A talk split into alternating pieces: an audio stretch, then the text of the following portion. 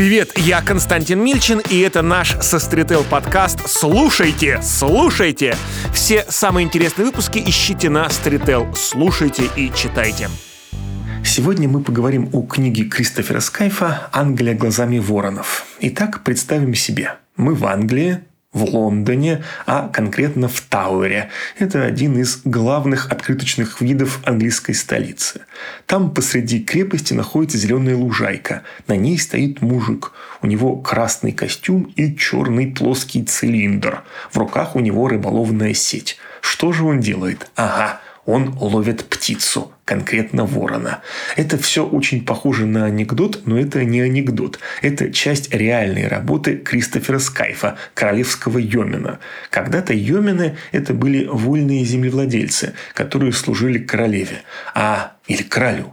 А теперь йомин – это вот тот самый красный мужик с черным цилиндром, рядом с которым все фотографируются. По словам Скайфа, в среднем в день он позирует для 400 фотографий. Ну вот представьте себе, у него рабочий день, там, не знаю, 8 часов, сколько раз он фотографируется в час? 50 раз? Ну, довольно тяжело. Но он Йомин непростой. Он Йомин, который занимается воронами. В лондонском Тауре давно живут вороны. Когда-то туда прилетали дикие вороны, но последние лет 150 в Англии не очень комфортная атмосфера для диких птиц. Поэтому там живут специально туда завезенные вороны, у которых подрезаны крылья и которые не могут далеко улететь. Вороны – птицы умные, довольно вредные, но по-своему интересные. Вот, собственно, Кристофер Скайф рассказывает про своих любимых воронов.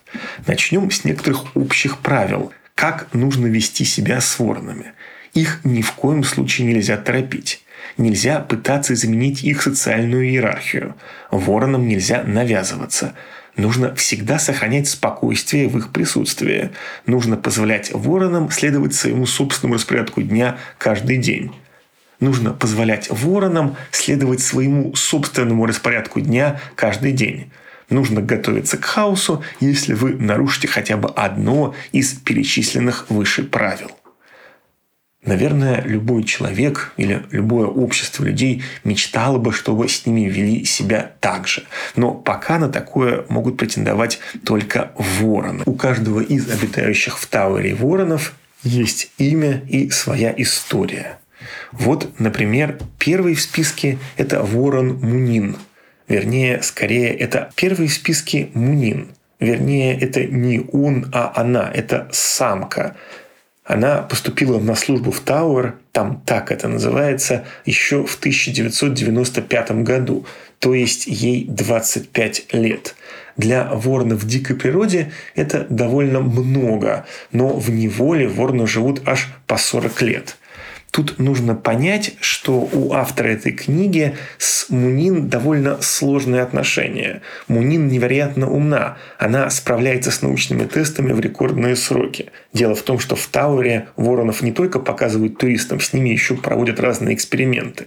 Но, как пишет автор, буду честен, у нас с Мунин что-то вроде проблемных отношений. Если коротко, я ей не нравлюсь. Порой мне кажется, что она меня ненавидит. На самом деле она динамит меня на протяжении многих лет. Исследования доказали, что вороны запоминают человеческие лица, и я могу только гадать, что же такое ужасное я сделал в первые дни работы здесь в качестве помощника смотрителя воронов, чего Мунин мне никак не может простить. Если вы когда-нибудь посетите Тауэр, то легко узнаете Мунин. Это та самая птица, которая скачет вдаль, едва заметит меня. Следующего ворона зовут Мерлин, вернее, это Мерлина. Тут нужно оговориться, и это довольно интересный факт. Я ничего об этом не знал. Дело в том, что у воронов очень сложно понять пол, с кем именно ты имеешь дело, с вороном юношей или с вороном девушкой. У воронов отсутствуют, прости господи, внешние половые признаки. Поэтому, чтобы понять, с кем ты имеешь дело, нужно собрать их перья и отдать их на генетический анализ. Только так можно выяснить. Так вот, про этого конкретного ворона думали, что это Мерлин, и назвали в честь волшебника, а оказалось, что это Мерлина. Вот такая вот феминизация известного персонажа кельтских легенд.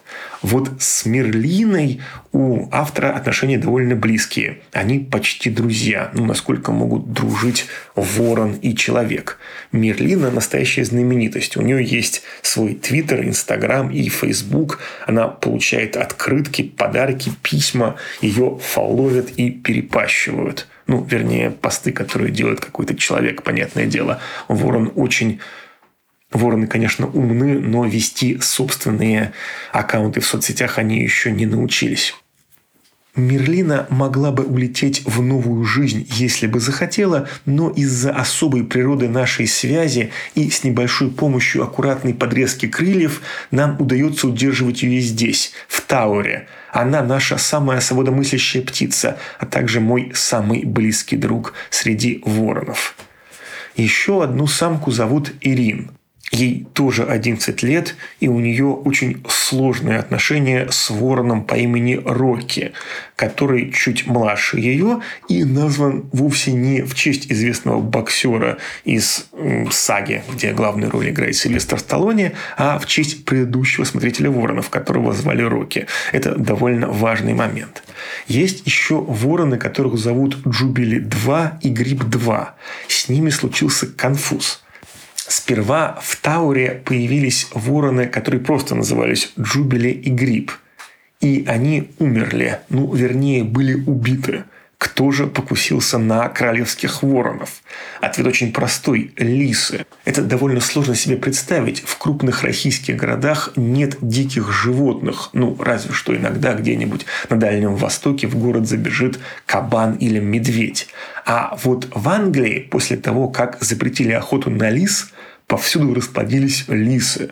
Я сам своими глазами видел в 6 утра на площади Белгравия, это очень респектабельный и дорогой район, по площади бежала наглая лисица, которая всем своим видом показывала, что именно она здесь хозяйка жизни, а люди в Лондоне оказались случайно. Лисы атакуют Тауэр, лисы проникают в Лондон, лисы пытаются съесть воронов, лисы собираются повсюду. Основная работа смотрителя за воронами – это вовсе не фотографироваться с туристами и не разговаривать с воронами, не вести их Инстаграм. Это спасать воронов от лис, потому что лисы Лисы не стоят на месте, лисы постоянно придумывают новые способы. Ну вот э, Йомен должен постоянно, постоянно предугадывать следующий шаг лис.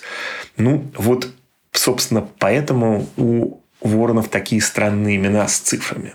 Но хватит о книге, о самой. Поговорим немножечко об Англии. Англия – это страна традиций и страна чудачеств. Мы знаем, что в Англии есть официальная должность главный или верховный крысолов. Это кот, который живет в резиденции премьер-министра его туда селят, а потом все ждут, поймает ли он кого-нибудь или нет. Ну, потому что сейчас, в принципе, уже такой особой необходимости в ловле крыс и мышей нет. Ну, если все-таки этот кот кого-нибудь ловит, то, как я понимаю, это бурно обсуждается в британской прессе. Но кот – это домашнее животное, в общем, всем понятное. Э, у них, конечно, тоже очень сложный внутренний мир, но с котами можно найти общий язык. А вот вороны, которые вообще, возможно, умнее нас, ну, по крайней мере, из этой книги можно сделать и такой вывод. Вороны – это как-то совсем уже перебор. Но англичане – чудаки и любят птиц. Поскольку перспективы поездки в Англию кажутся сомнительными, то эта книга особенно прекрасна тем, что она прямо вот этот дух чудачества и безумия очень хорошо передает. Я рассказывал сегодня о книге Кристофера Скайфа «Англия глазами воронов. Моя жизнь с воронами в лондонском Тауэре».